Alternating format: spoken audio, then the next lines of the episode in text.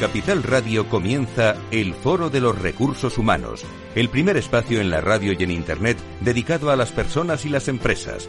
Desde la actualidad y las nuevas tendencias en gestión de empresas, analizamos el presente y el futuro de nuestro talento. Formación, competencias, comunicación, laboral, empleo, todo sobre los recursos humanos, con las voces protagonistas de los recursos humanos en un entorno directo. Francisco García Cabello, el Foro de los Recursos Humanos, Capital Radio.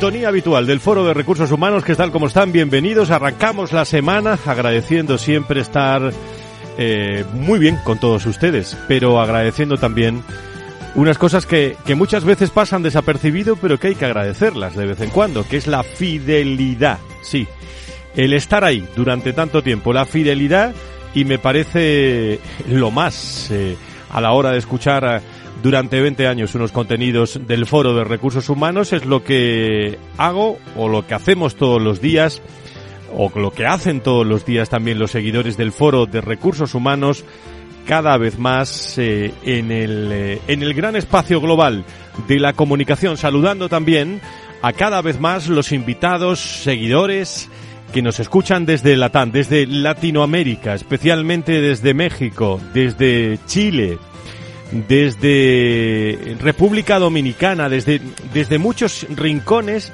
a lo largo y ancho de, de, toda, de toda esta semana. Gran eco, eh, por cierto, del espacio que tuvimos el lunes en el arranque del programa, más de 16 voces de mujeres y hombres de recursos humanos que nos adelantaban con la Fundación Más Humano los principales retos y tendencias en la gestión de personas. Desde primera hora, desde aproximadamente las ocho y media ya la Fundación Más Humano lo está comunicando. Nosotros también desde las once, una infografía que tienen que tener, que ya está en el foro de recursos humanos y en las redes sociales, donde se ve muy, muy clarito los principales retos y tendencias en la gestión de personas.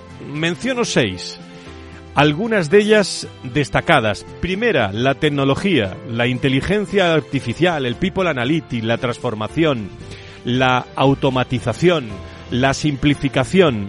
Es un asunto prioritario. Número dos, experiencia de empleado, propuesta de valor, marca compromiso, teletrabajo, equilibrio, eh, cercanía y atracción de la fidelización.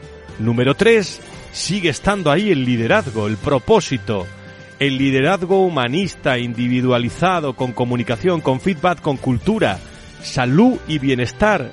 La ESG también, en primer lugar. Cuarto, aprendizaje y desarrollo, todo lo que mueve al reskilling, al upskilling, a la movilidad, a la movilidad internacional, al desarrollo. Quinto, la demografía, la inclusión, la diversidad generacional, que hoy vamos a hablar, el talento senior. Y en sexto lugar, hay algunas más, ¿eh? La hiperregulación en la que estamos todos sometidos, la normativa laboral y la protección de la privacidad. Seis son las prioridades de estos retos y tendencias en la gestión de personas con la opinión, la información obtenida a través de la Fundación Más Humano de 16 primeros eh, voces, ellas y ellos, del mundo de recursos humanos. Bueno, ya tienen esta infografía a su disposición en el foro de, recursos humanos. Y en el quinto lugar estaba la, la demografía, donde también aparecía la diversidad generacional. Hoy, en el foro de recursos humanos, enseguida abrimos con el Observatorio Generación y Talento su primera cita del 2024 para hablar de economía senior. Si quieres saber todo sobre los recursos humanos y las nuevas tendencias en personas en nuestras organizaciones, conecta con El Foro de los Recursos Humanos con Francisco García Cabello. Saludo a esta hora de la mañana a Ángeles Alcázar, que es socia del Observatorio Generación y Talento. Querida Ángeles, ¿cómo estás? Muy buenos días. Pues aquí con todos vosotros y encantada de estar un día más y empezar el año con vosotros. Con fuerza y con energía. Saludo también a Elena Cascante, socia del Observatorio Generación y Talento. Querida Elena, ¿cómo estás al, al otro lado del lío telefónico? Gracias por estar con nosotros. Pues eh, buenos días, estoy fenomenal y si se me permite, pues felicitar también a todos el nuevo año. No sé hasta qué fecha es políticamente correcto, pero bueno. Mientras estemos en enero y no en, primavera, pero bueno, eh, yo creo que, que, queda que queda Feliz año eh, a todos los hombres y mujeres del observatorio, ya muchos años, muchos años con nosotros y un tema en el que no podrán decir ustedes que no llevamos tiempo eh, afrontando con los especialistas. Hoy vamos a hablar de del envejecimiento, de la pirámide poblacional. Eh, es un hecho. En España la población tiene un alto porcentaje de personas mayores de 65 años, un 20 con 27% aproximadamente. Se trata, por tanto, de una población envejecida con una tasa de natalidad tan solo del 6,88% y una esperanza de vida cada vez más elevada del 83,8, eh, muy alta comparada también con el resto de los ciudadanos del, del mundo. Esto lo hablamos muchas veces en nuestros espacios de, de salud que están tan pegados a personas y personas tan pegados al mundo de la salud. El 41% de las personas mayores entre 50 y 65 años están inactivos en, en Europa. Es hora, por tanto, de que vayamos a reflexionar un, un tiempo todos acerca de una nueva realidad que requiere cambios sociales, económicos, tecnológicos, financieros. Lo hemos reflexionado muchas veces, pero hoy en profundidad. Y qué mejor encuentro que este primero del año del Observatorio Generación y Talento aquí en el Foro de Recursos Humanos para hablar de este reto intergeneracional y de economía senior eh, que este espacio radiofónico del Foro de Recursos Humanos eh, con la diversidad generacional eh, lo ponemos siempre pues en valor a través del Observatorio Generación y Talento con General y con Correos, con Enagas, con Sandoz Farmacéuticas a las que mando un saludo desde aquí yo siempre lo digo, a todos los responsables de recursos humanos, de diversidad y también a todos los hombres y mujeres y, empleados. Enseguida presento a nuestros invitados, pero Ángeles, en primer lugar, estamos arrancando el, año. Si no me equivoco, el 14 de, febrero en Repsol, eh, bueno, primer gran evento del, del año. ¿Qué hitos ha realizado el Observatorio Generación y Talento durante este 2023 y qué tenéis en agenda? Ya me he adelantado yo de cara al 2024. bueno, pues en primer lugar, eh, yendo por orden cronológico, el día 24 de enero de este año, ¿no? Ya dentro de nada, tendrá lugar el próximo foro del modelo de gestión de diversidad 360. Y como ya, bueno, pues hemos estado diseñando durante este tiempo, ya lo sabéis, lo hemos comentado, eh, se trata de una herramienta de gestión eh, que va a ayudar a las organizaciones a gestionar la plantilla. Es una herramienta útil a la de definir cuáles son las políticas estratégicas para sus necesidades y una herramienta que va a ayudar de alguna manera determinar el diagnóstico de situación, de cuál es la realidad ¿no? material de la diversidad, para que las empresas tomen decisiones. Pero también para determinar sus políticas y va a tener también un impacto en la gestión eh, en, el, en, el, ámbito económico. Nuestro modelo de gestión, que bueno, pues está ya culminándose, por así decirlo, que lo hemos estado trabajando durante todo este año, tiene cinco áreas de diversidad generacional, género, cultura, eh, orientación sexual y discapacidad. Pero además, como sabéis, también pues tiene otros ejes de gestión, como es cultura, organizacional, eh, liderazgo, stakeholding internos y externos y gobernanza. Y en este sentido, el 24 de enero, el foro va a estar enfocado a lo que es poner el foco y cruzar nuestro trabajo con las directivas y la normativa de sostenibilidad. Es novedoso el, modelo que hay de reporting y ya sabéis que las directivas, en este caso de la Comunidad Europea, que se han traspuesto, lo que establecen es que durante este año 2024 las empresas tendrán que trabajar en este reporting para presentarse en el 2025. ¿Qué significa? Que vamos a pasar de 12.000 empresas aproximadamente, que eran las que estaban estableciendo los reporting de sostenibilidad, en los que va a pasar a 50.000, ¿no? Fíjate qué importante.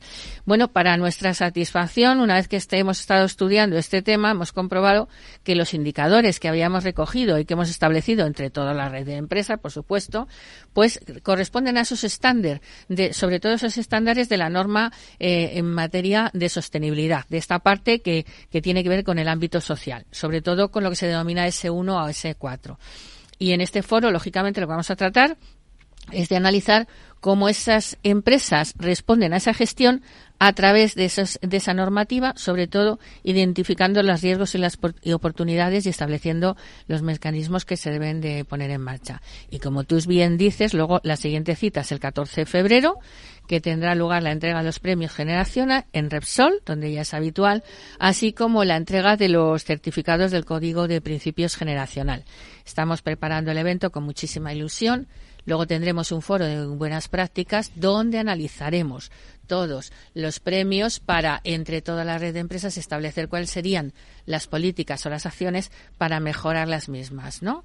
eh, tendremos ya luego el cierre modelo, realizar el libro blanco, o sea, fíjate todos los deberes que tenemos para el 2024. Mucha materia veo y, por cierto, para poner en contexto el tema del programa de hoy, sabemos que el fenómeno del envejecimiento poblacional en España es singular, coinciden en el tiempo una esperanza de vida que se sitúa, como hemos dicho, entre las más elevadas del mundo, la llegada de, a la jubilación de la generación baby boom y, una tasa de natalidad en, mínimos históricos, todo ello, bueno, entre incertidumbres y crisis encadenadas, se va a hablar de todo esto y comienza el foro de Davos eh, precisamente eh, algo así como la, la, la, regeneración de la confianza.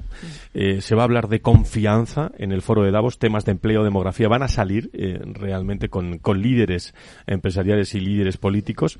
Pero Elena, ¿qué, qué visión tenéis eh, después de tantos años del Observatorio Generación y Talento sobre cuáles son, eh, Elena, los retos, los desafíos, las oportunidades más prioritarias que tienen que abordar las empresas ante el envejecimiento de sus plantillas y el eh, modelo actual productivo. Elena, ¿cuál es tu opinión? Pues eh, bueno, efectivamente el nuevo sistema demográfico, eh, casi podríamos decir la revolución demográfica que estamos viviendo, ya está impactando en diferentes esferas de la sociedad, de las empresas, de las personas y bueno, cuando presentes a nuestros invitados eh, nos van a poder eh, hacer ver cuántas dimensiones eh, son realmente relevantes, importantes y que impactan en la economía senior.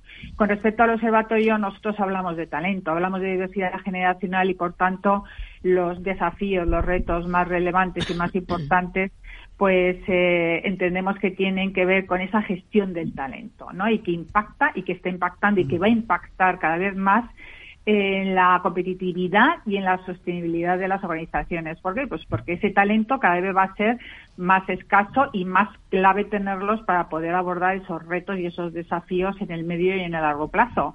Evidentemente, eh, todos sabemos que, que eh, ese conocimiento que hemos ido atesorando los seniors, que ahora nos estamos desvinculando por un tema de edad y que va a ir eh, profundizándose en ese retiro a lo largo de los años, pues ese conocimiento clave, ese expertise atesorado eh, casi en una misma organización durante 20, 30 años, pues va a ser eh, desvinculado, se va a descapitalizar las organizaciones de ese conocimiento. Desde luego, uno de los retos fundamentales es que ese conocimiento a través de planes de sucesión, a través de planes de relevo, se quede en las generaciones jóvenes.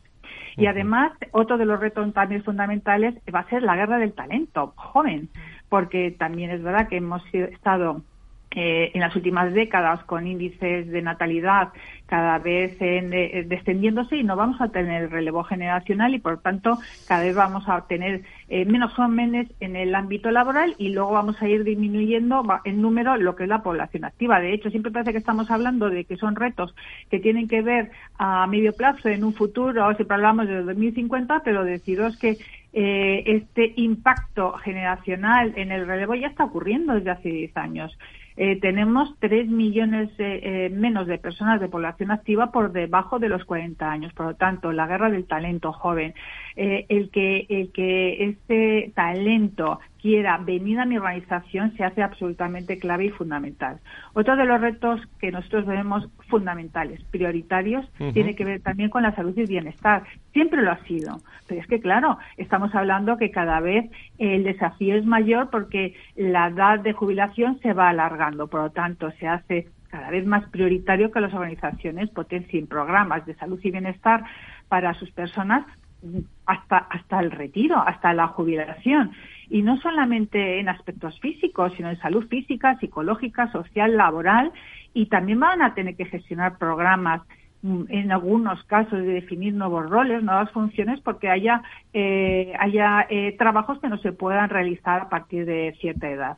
Y luego ya para finalizar, porque luego hay muchísimos retos, pues tiene que ver cómo esta revolución demográfica pues hace que vivamos un contexto de diversidad generacional, ¿no? Al final estamos hablando que coexisten diferentes generaciones en el ámbito laboral y desde luego que si queremos aprovechar el talento y el compromiso de todas las generaciones, que volvemos a decir que cada vez va a ser más escaso, se hace fundamental llevar a cabo una gestión efectiva de esa diversidad para alinearlas a los nuevos retos eh, organizacionales y sobre todo implicarlos y comprometerlos. Por lo tanto, en este nuevo contexto se hace eh, eh, se hace crucial reconocer que, que, las empresas van a tener que desempeñar un papel fundamental en esta en este reto demográfico, ¿no? Y que para ello van a tener que revisar desde luego sus modelos de gestión de recursos humanos de personas y de negocio para promover este envejecimiento activo, saludable y sostenible en las personas hasta la jubilación. Bueno, pues con el Observatorio Generación y, Talento, por cierto, que, que, que, a los senior,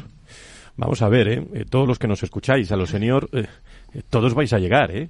eh lo digo porque hace 20 o 25 años eh, uno estaba en la organización, en la empresa, eh, bueno, no, no, pues todavía quedan 25 años. No, no, no, es que los, los que sois senior, los que sois eh, de las distintas generaciones, los jóvenes, es que mm, eh, se está trabajando de presente a futuro en este asunto, pero todo el mundo, dado los datos de envejecimiento, eh, todo el mundo va, va, va a llegar de una forma o de otra. Abrimos tertulia sobre economía serio en el Foro de Recursos Humanos.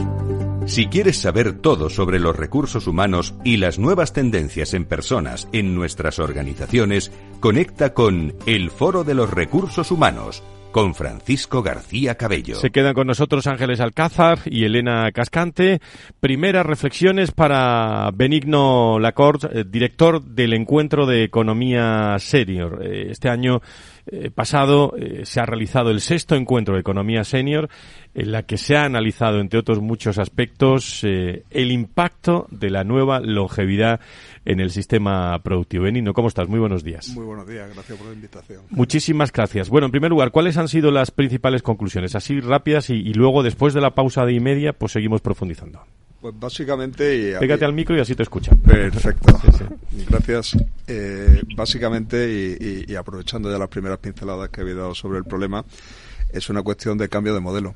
A finales del siglo XX todos estamos acostumbrados a que la gente iba envejeciendo, terminaba de trabajar, se hacía partícipe de su sistema de pensiones y luego pues, fallecía y acababa acababa el ciclo vital ¿no? ¿qué está ocurriendo? pues está ocurriendo que este problema ya afecta a todo el mundo a los jóvenes y a los mayores porque lo que definimos ahora va a ser su futuro un futuro de personas o chicos y chicas que están naciendo ahora y que van a vivir más de 100 años y con este modelo y tú has mencionado la inactividad si empiezas a vivir, si estudias hasta los veintipico años y vas a vivir más de 100, no te sirve esa formación. Si además el modelo productivo te expulsa a partir de los 50 años, tenemos un problema muy serio. Nosotros lo vemos como una gran oportunidad.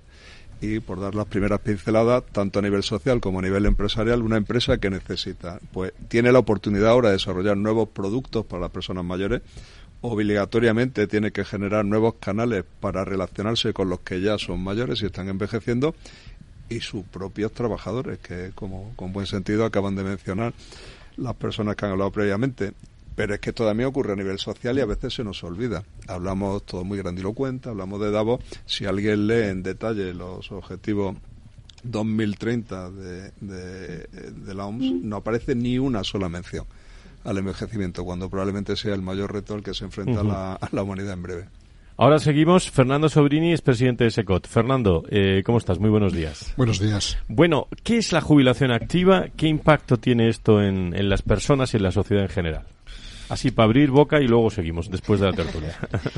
Bueno, la jubilación activa, lo primero que tengo que decir es que es uno de nuestros de nuestras razones de ser en SECOT. SECOT es una organización, por cuadrar un poco el tema, eh, compuesta, es independiente y sin ánimo de lucro, compuesta por alrededor de 1.100 socios voluntarios, todos jubilados y prejubilados, con experiencia empresarial y con el objetivo de poner a disposición de la sociedad toda la experiencia acumulada de todas estas personas durante carreras largas.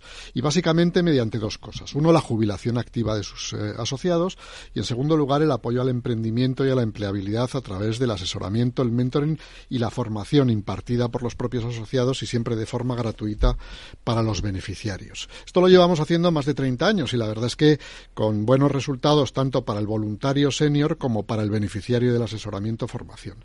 Por tanto, el mundo de la jubilación activa yo creo que podemos decir que lo conocemos bien.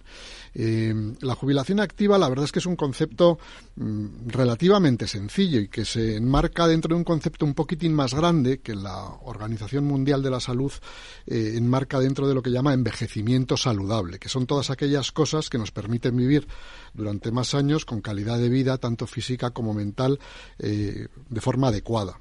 Y la verdad es que cuando hablamos de envejecimiento saludable, siempre nos viene a la cabeza lo mismo. Para envejecer saludablemente hay que hacer ejercicio, hay que tener hábitos de alimentación sanos, pero no solamente es eso. Para envejecer saludablemente hay que mantener una actividad mental, e intelectual adecuada. Y esto es precisamente donde entra la jubilación activa.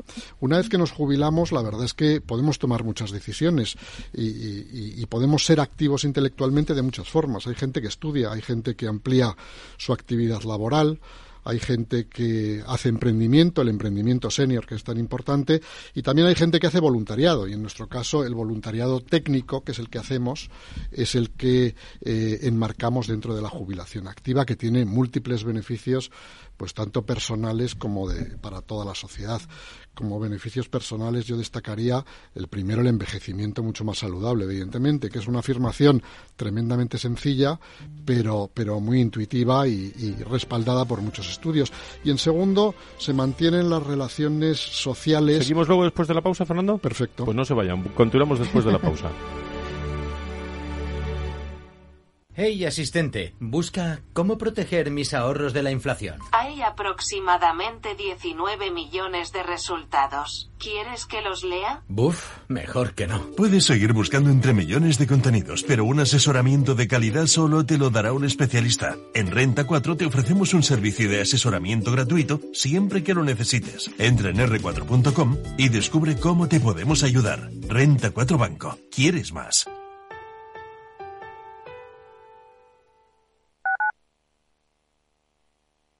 Capital Radio, Madrid, 103.2 FM. Gráficas Naciones. Más de 50 años de experiencia en el sector de las artes gráficas. Apostamos por la última tecnología tanto en impresión offset como en digital y gran formato. Realizamos todo tipo de impresión. Tarjetas de visita, folletos, libros, vinilos, decoración y montaje de stands. Más información en el 91 629 2145 o en gráficasnaciones.es.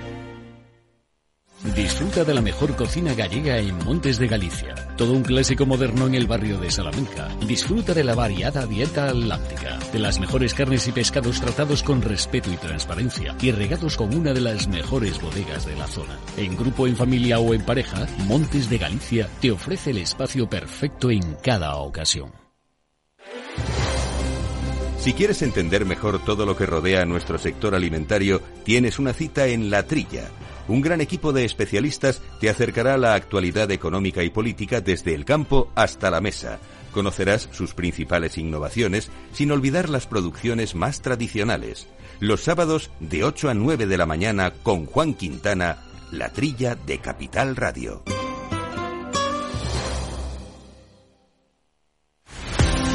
Empresas tecnológicas, escuelas de negocios, sindicatos, organizaciones empresariales, empresarios, formadores y figuras relevantes de las administraciones públicas comparten tertulia todos los miércoles a las 3 de la tarde en Cibercotizante, un programa dirigido por José Joaquín Flechoso.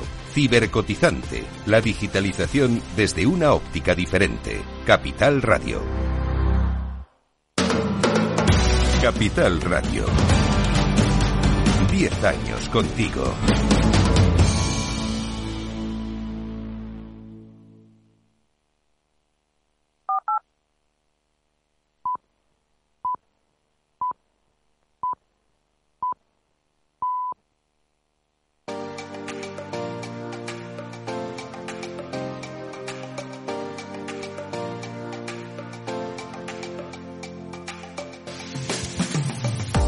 Si quieres saber todo sobre los recursos humanos y las nuevas tendencias en personas en nuestras organizaciones, conecta con El Foro de los Recursos Humanos con Francisco García Cabello. Estamos en directo, doce y media, once y media en las Islas Canarias. Hablamos hoy de economía senior con el Observatorio Generación y Talento.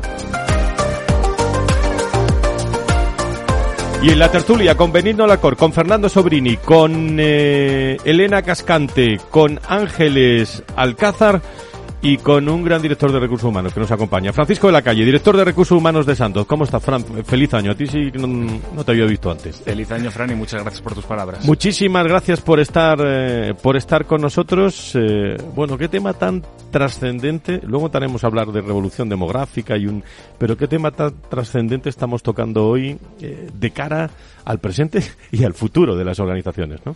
Y, y, al pasado, porque es un tema que teníamos que estar preparados ya, Fran. Es un Mm. tema, ya lo han apuntado, pero el tema de la demografía ya es un tema que lo conocíamos desde los años 80. La pirámide ya no es pirámide, es un rombo. Y se veía venir y se tenía que planificar. Nunca es tarde, pero ah, si en una empresa no se tiene en cuenta la demografía, hay que empezar a tomarla en cuenta desde ya. Porque, como ha dicho también Elena, el tema del talento va a ser muy relevante. Vivimos en un mundo globalizado en el cual el talento es móvil y el talento, además, no conoce ni de crisis ni de edades, con lo cual hay que estar bien preparado para, para gestionarlo de manera eficaz. Bueno, las empresas, eh, decir si son conscientes o no de esto, bueno, es una realidad que son conscientes las empresas de esta, de esta situación, pero ¿qué, tipo de políticas o medidas de se deberían empezar a implantar a corto y medio plazo, en tu opinión? Bueno, ya, ya han nombrado algunas. El tema de la salud es, es extremadamente relevante. Tomar medidas eh, orientadas a proteger y mejorar y acondicionar la salud de las personas que trabajan en la compañía, sabiendo que además vamos en todas las edades, pero cuando te acercas la, la proporción es directamente lineal entre salud y años. Y, y, hay que ayudarlos, obviamente, temas de conciliación, eh, temas de ocupación, temas de flexibilidad laboral, son temas que ayudan no solamente a, la gente joven a pues poder conciliar eh, hijos y familia con trabajo, sino a la gente senior también a poder gestionar esa esa desconexión que en algún momento va a producirse entre vida laboral y otro tipo de vida, otra etapa más en la vida, que es la que viene después de la vida laboral.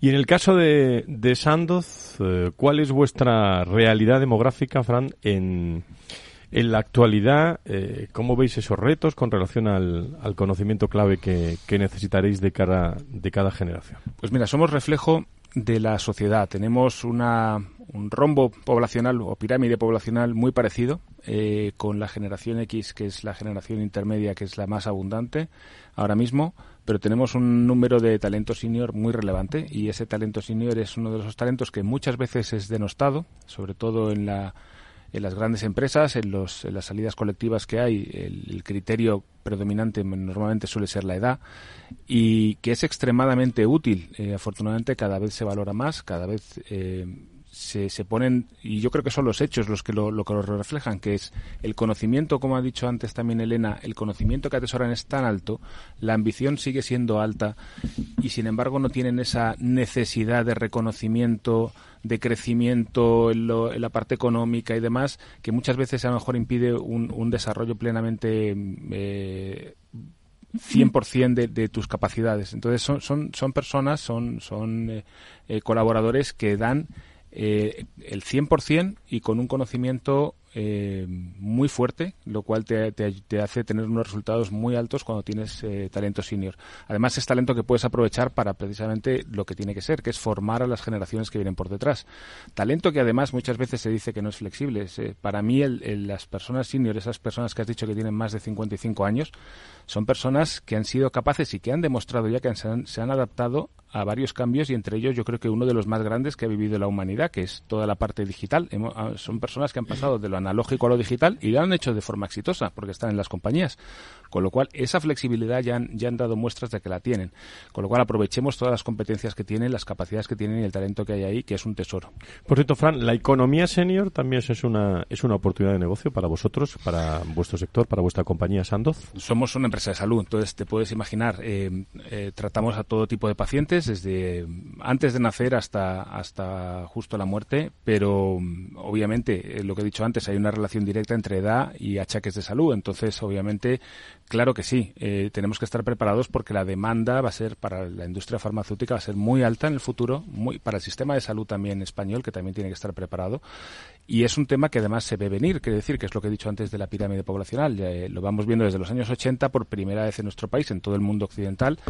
Eh, ya no es una pirámide, ya la base es más, más estrecha que la parte de arriba y eso avanza inexorablemente en el tiempo.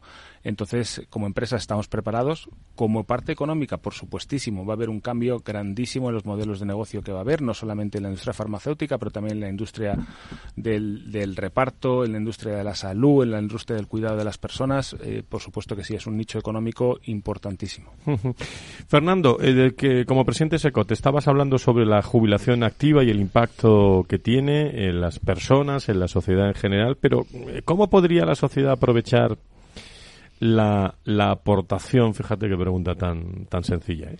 aprovechar la, la, la, aportación del colectivo senior a la, misma, sobre todo cuando lleváis 30 años, ¿no? tan sencilla y tan compleja a la vez. Yo, quizás más que hablar de aprovechar, hablaría de cómo fomentar o, potenciar la aportación de este colectivo a la propia sociedad, dado las bondades que, que evidentemente tiene. Tenemos que evitar que la gente, una vez jubilada, se quede en su casa leyendo el periódico esperando la hora para pasear el perro, por ejemplo. Y yo creo que, sinceramente, esto es una labor de concienciación social. Fijaros que en este país tenemos un ratio de personas trabajando por encima de los 65 años que, si no recuerdo mal, es poco más del 1. Me parece que era el 1,3, eh, cuando en Japón es prácticamente un 13. Es verdad que es otra sociedad, pero en economías como la alemana es bastante superior a la nuestra. Eh, y hay un 15% de personas que una vez jubilada le gustaría seguir, le gustaría seguir eh, con su actividad laboral. Yo creo que esto, este dato es muy importante, pero es que la jubilación activa se puede aprovechar de muchas otras formas. Eh, por ejemplo, lo que hacemos nosotros, el voluntariado técnico para ayudar al emprendimiento, para ayudar a la economía en general. Y esa es una forma de aprovechar el, el sin duda ninguna, para aprovechar el, Has dicho una cosa que no, no solo está físicamente bien, sino eh, digo mentalmente mentalmente bien. La persona está activa durante tanto tiempo. Bueno, eh, en las circunstancias que esté, ¿eh? Pues tenga familia, no tenga familia, como, como sea, pero, pero bueno, encerrarlo entre cuatro paredes parece parece que no, es, la mejor solución, ¿no? Efectivamente. Eh, una cuestión que le, que le pregunto a, a Benigno, eh, como director del encuentro de, Economía Senior, tenéis un informe por ahí de, Silver Economy eh, que, que, afirma algo así, hemos cogido una frase que si se agrupara toda la economía europea de la población mayor de 50 años en un solo país, sería, Benigno, la, la, la, tercera potencia económica del, del mundo. Eh, bueno, la, la, economía senior es una oportunidad para nuestro sistema productivo. Parece que, estamos todos de acuerdo con esto, ¿no? Estamos de acuerdo, sí. El estudio procede del propio Parlamento Europeo. Se hizo en 2018 y se hizo este cálculo que si se reúne o se agrupa en un solo país a todos los mayores de 65 años compondrían la tercera economía del mundo. Curiosamente, ese estudio es muy conocido a nivel europeo. Lo que se conoce menos es que se hizo un estudio similar un poco antes en Estados Unidos, llegando a la misma conclusión. Pero es que es muy evidente si un tercio de la población va a ser mayor de 65 años y agrupa la mayor parte de los recursos económicos, en sí mismo va a ser una economía tractora.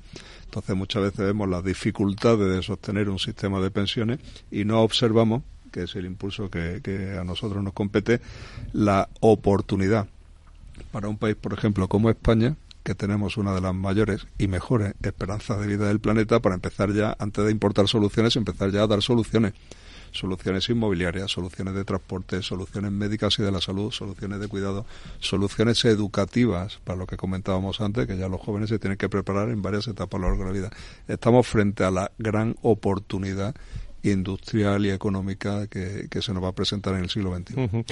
Oye, eh, eh, Fernando, ¿qué pasa con la brecha digital? Que yo muchas veces la, llamo la mirada digital. Digo la mirada digital que es cuando una nueva generación ve a un senior en un espacio de trabajo y le echa una miradita. ¿eh? Le echa una miradita cariñosa, digo. bueno, yo creo que de la brecha digital podríamos estar hablando días. Es un concepto que yo creo que tenemos que matizar y dejar, y dejar claro. Primero, la brecha digital es un tema que necesita de segmentación por detrás cuando estamos hablando del colectivo senior. Yo no creo que con gente de 55, de 60, incluso de 65 años haya ningún tipo de brecha digital. Es verdad que la tecnología cambia muy rápido y que en las empresas esa tecnología influye mucho en la forma de trabajar. Pero esto es cuestión de actitud y yo creo que no hay ningún problema en esos primeros tramos, si queréis, de economía senior. Eh, sí es verdad que a medida que vas avanzando la edad, sí te puedes encontrar con elementos de brecha digital. Este es el primer, el primer elemento que hay que tener en cuenta. Segundo lugar, yo creo que cuando hablamos de brecha digital, iniciamos hablando, hablando de brecha digital con un enfoque que no era el correcto, que era un enfoque demasiado paternalista. Es decir, estamos, estamos viendo eh, cómo eh, al principio, cuando hablabas de brecha digital, lo que decías es no, a la gente mayor tenemos que tratarle sin la digitalización por delante. Y la digitalización es una cosa que está eh, alrededor nuestro en, todo, en el día a día. Eh, para la comunicación con los amigos, con la familia, para eh, incluso una consulta médica, la telemedicina, para mil cosas, ¿no?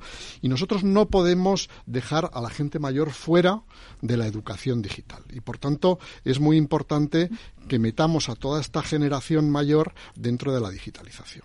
¿Cómo se hace esto? Pues primero haciéndoles perder el miedo a lo digital. Y esto es dándoles a conocer qué es la digitalización, en, las cosas más útiles que pueden, que pueden utilizar, eh, y segundo, sabiendo o transmitiendo lo que se puede y se debe hacer y lo que no se puede o no se debe hacer. Y en segundo lugar, la simplificación, que esto es cosa de todos, la famosa experiencia de usuario, pero ¿quién no ha tirado la toalla a veces cuando está haciendo un trámite administrativo por Internet? creo que esto es tremendamente importante. Nosotros llevamos mucho tiempo eh, tratando la brecha digital y la verdad es que eh, a través de la formación, básicamente. Y la verdad es que eh, lo hacemos lo hacemos, nos gusta mucho hacerlo. Ahora mismo tenemos un programa que se llama Conectando Mayores, que es un programa patrocinado por la Asociación Española de Banca y la AEB y que consiste básicamente en la impartición de talleres eh, para gente mayor y en el año 2023 hemos hecho hemos llegado a más de 2.500 personas. Pues actividad ahí, ¿no? Sí, sí. Eh, es verdad que el colectivo es muy grande, pero yo creo que aquí la presencialidad es grande también, es importante, ¿no? Nosotros, eh, estos talleres, la verdad es que son muy bien valorados por los receptores de los mismos, son talleres que son impartidos por gente mayor, para gente mayor, y eso da una sensación de cercanía que también es muy importante. Y la verdad es que se nos suelen quedar cortos, la gente nos pide más. Esto lo que hace es meter a la gente en este circuito digital que yo creo que es tan importante hoy en día. Fran, eh, como director de recursos humanos, ¿qué, eh, qué asunto, decías tú, bueno, esto se ha afrontado antes, ¿no? Pero hablábamos antes de del top ten de los temas y, y, estos temas de diversidad generacional están, están ahí en la carpeta eh, sea roja, azul, amarilla, la que sea, de, de, recursos humanos como, como prioridad absoluta, ¿no? Están, es, es uno de los primeros. Ya has hablado tú antes de refilón de SG. Eh, Esto es un, tema que importa y mucho en temas de sostenibilidad, eh, de gobernabilidad, por supuestísimo, pero también es, es obviamente el tema de diversidad en general, diversidad generacional y el talento senior es un tema que, lo que he dicho antes, si no te has ocupado, es momento de empezar a ocuparse ya porque va a llegar y tienes que tener planes y tienes que tener estrategias definidas de dónde quieres estar y cómo lo quieres gestionar, porque los próximos 10, 15 años todas las empresas tendremos que afrontar ese reto. Dentro de 10, 15 años, la generación X, como decía, la última generación que fue más grande en número que la generación anterior, va a llegar a la edad de jubilación y eso hay que gestionarlo. Y este hay que estar preparado eh, y todo lo que sea eh, no hacerlo es eh, técnica de avestruz, entonces va a llevar a, a improvisación. Entonces es un tema relevante que hay que tenerlo encima de la mesa siempre. Y que está encima de la mesa de, la Dirección de Recursos Humanos, Economía Senior con el Observatorio Generación y Talento. Estamos en los minutos finales de tertulia.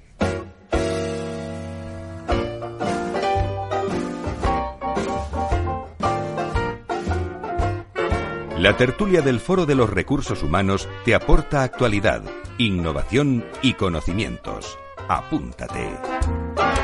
Hay cada vez más gente apuntada a esta tertulia. Agradezco mucho eh, a todos el interés benigno, la cor con Fernando Sobrini, con eh, Francisco de la Calle, con Elena Cascante y Ángeles Alcázar que me quería decir algo. La tertulia sí, eh, queda abierta la tertulia durante al menos 10-12 minutos para que quien, quien, quiera pueda decir lo que quiera. Adelante Ángeles. Bueno, simplemente un poquito trasladar el, el término este de mayor, ¿no? De los que tienen más de 53 años que hemos comentado antes, ¿no? Que somos mayores todos eso los que no estamos mayor, aquí. Hombre, eso no es mayor. Bueno, pero eso lo digo, ¿no? Mayor. Bueno, eh, simplemente trasladar que estos mayores que están en las organizaciones pues que dentro del trabajo que nosotros hicimos en el que le llamamos nosotros análisis de la gestión de la diversidad, diagnóstico de la gestión de la diversidad generacional y que le llamamos familiarmente el talento, ¿no?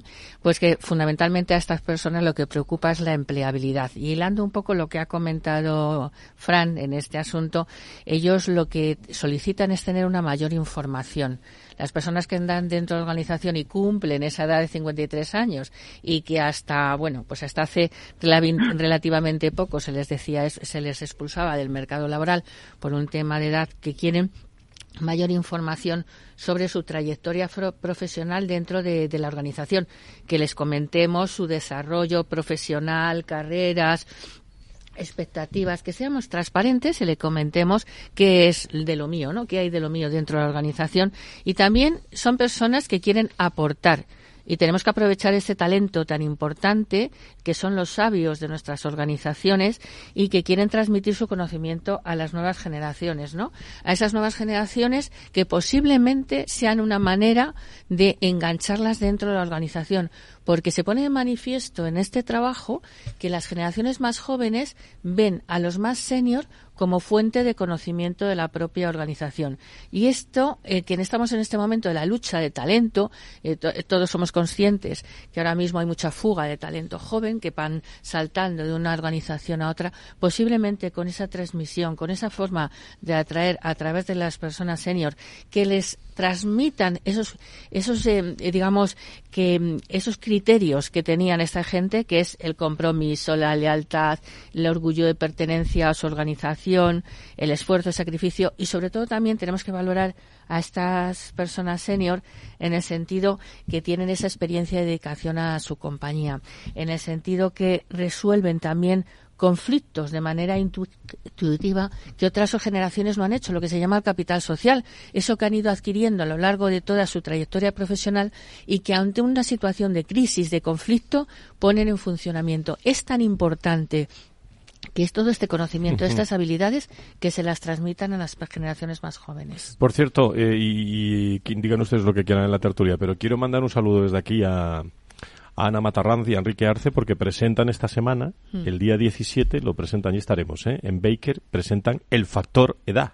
Mm. Eh, un, una publicación eh, de, bueno, eh, cómo la convivencia intergeneracional puede mejorar las, las empresas y la sociedad, el IT editorial, y se presenta el, allí a las 7 el, en Baker y allí, y allí estaremos. Pero tiene muy buena pinta el factor. Eh, un abrazo a, los dos y, enhorabuena. Elena, no sé si quieres decir algo, que estás por ahí.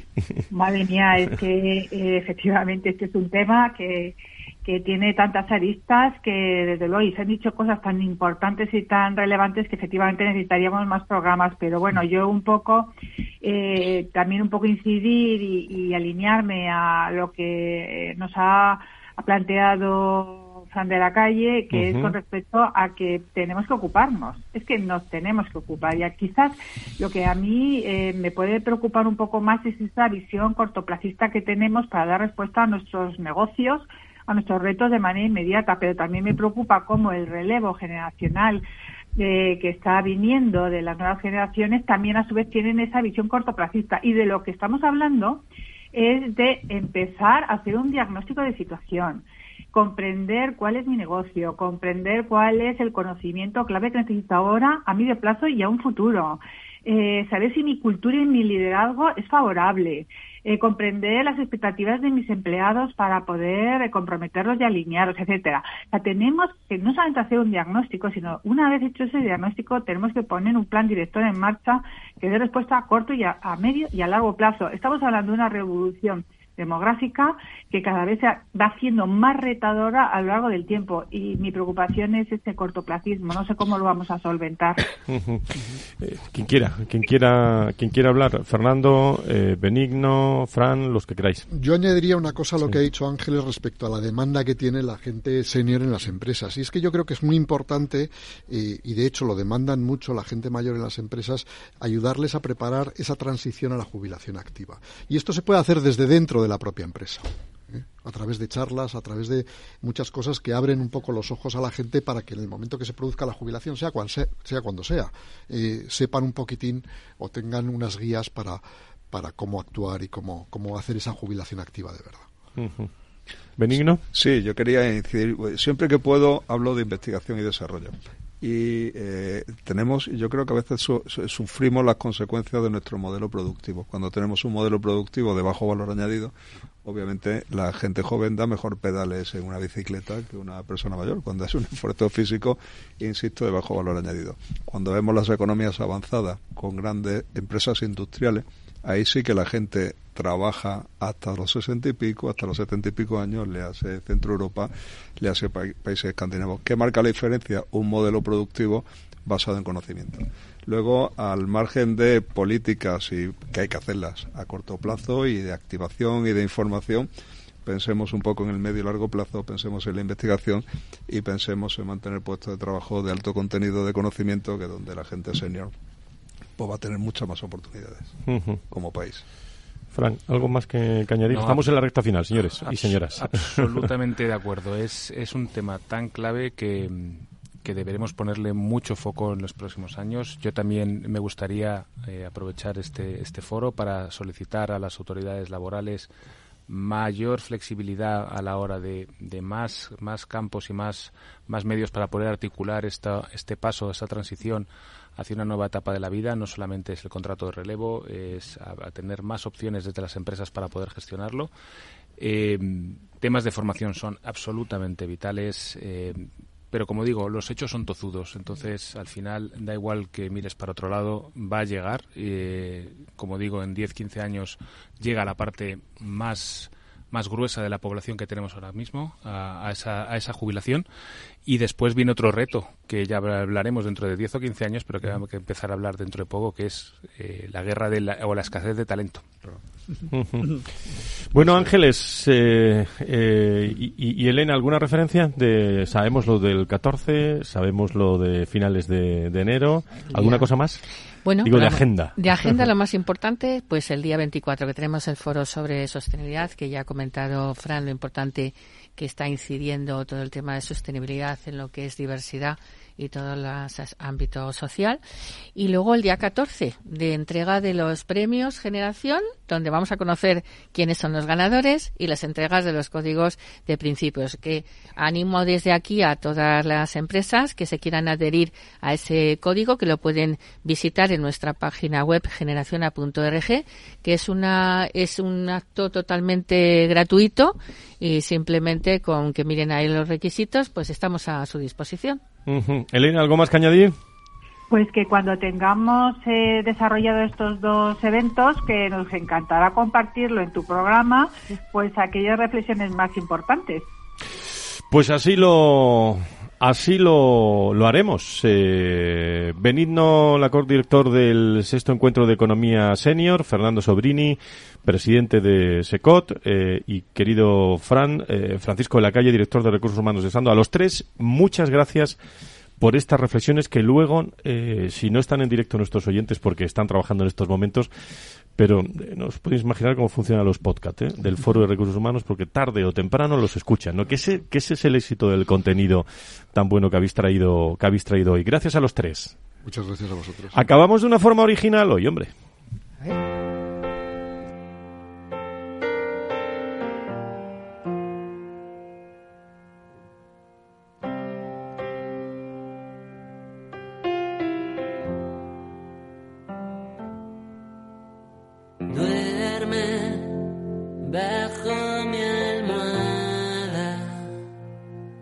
Esto es una nana. Vamos a acabar con una nana hoy. Bueno, estamos hablando de nuevas generaciones. Eh, ayer nació una hermosura de niño, ¿eh? se llama Perico, en el Hospital Viamet de Sevilla. Eh, su madre, Teresa, Teresa García, que, que, está, que está allí, una niña muy guapa, muy buena, y va a ser una madre, no os podéis imaginar la madre que va a ser Teresa, Teresa García. Un beso para toda la familia y sobre todo un beso para, para Perico, eh, que, que esta nana en la radio, bueno, y Antonio también, que no se me puede olvidar, y para toda la familia. Esta nana va para ella, ¿eh? O para él también, para Teresa y para, y para Perico. Gracias a todos, amigos. El lunes volvemos eh, con nuevas generaciones, con eh, hablando de la jubilación, de muchos temas. Pero aquí está este, este que acaba de nacer. ¿eh? Un abrazo muy fuerte. Adiós.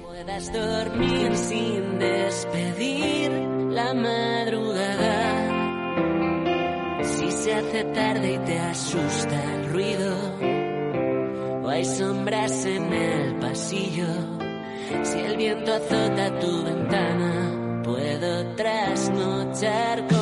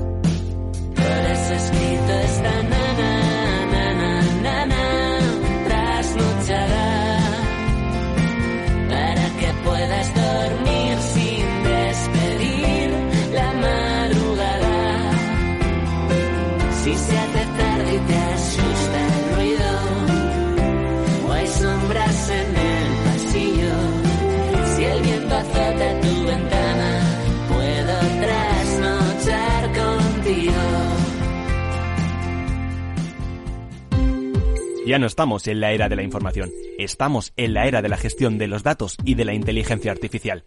El tratamiento inteligente de estos datos proporciona un valor enorme a las empresas en sus procesos de negocio. En Piper Lab ayudamos a nuestros clientes a tomar decisiones de negocio basadas en datos. Escúchanos todos los lunes en el espacio de Big Data de Capital, la Bolsa y la Vida. ¿Qué es ir más allá? Con Arval podrás llegar donde te propongas de la forma más sostenible y darle a tu empresa todas las soluciones de movilidad que necesite, asesorando con las mejores opciones de movilidad para las distintas necesidades de tu flota, con vehículos electrificados, bicicletas, coche compartido. Arval, la transición energética arranca aquí. Más información en arval.es.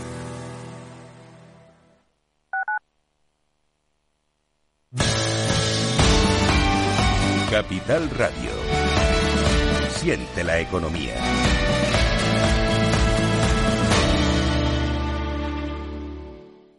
Gráficas Naciones. Más de 50 años de experiencia en el sector de las artes gráficas. Apostamos por la última tecnología tanto en impresión offset como en digital y gran formato. Realizamos todo tipo de impresión. Tarjetas de visita, folletos, libros, vinilos, decoración y montaje de stands. Más información en el 91 629 2145 o en gráficasnaciones.es.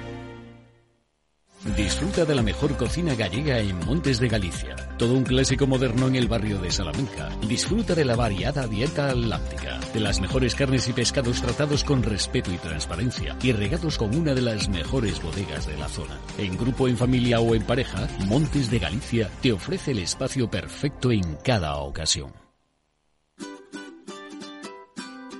Mesa y Descanso es el programa donde Mar Romero te acerca cada fin de semana los mejores productos, te invita a disfrutar de los buenos vinos de cada denominación de origen y a conocer restaurantes y lugares de ocio con un encanto especial. Mesa y Descanso, los domingos a las 13 horas, aquí en Capital Radio. ¿Sabes cuál es el mejor dial para escuchar Capital Radio? Tu móvil. Ya tienes disponibles las versiones de iOS y Android de Capital Radio. Y si quieres escucharlas en tu coche, lo tienes muy fácil. Empareja el Bluetooth de tu coche con tu móvil o tableta, entra en la app de Capital Radio y ya lo tienes. Escucha Capital Radio en digital. Y si te preguntan qué escuchas, no lo dudes. Capital Radio.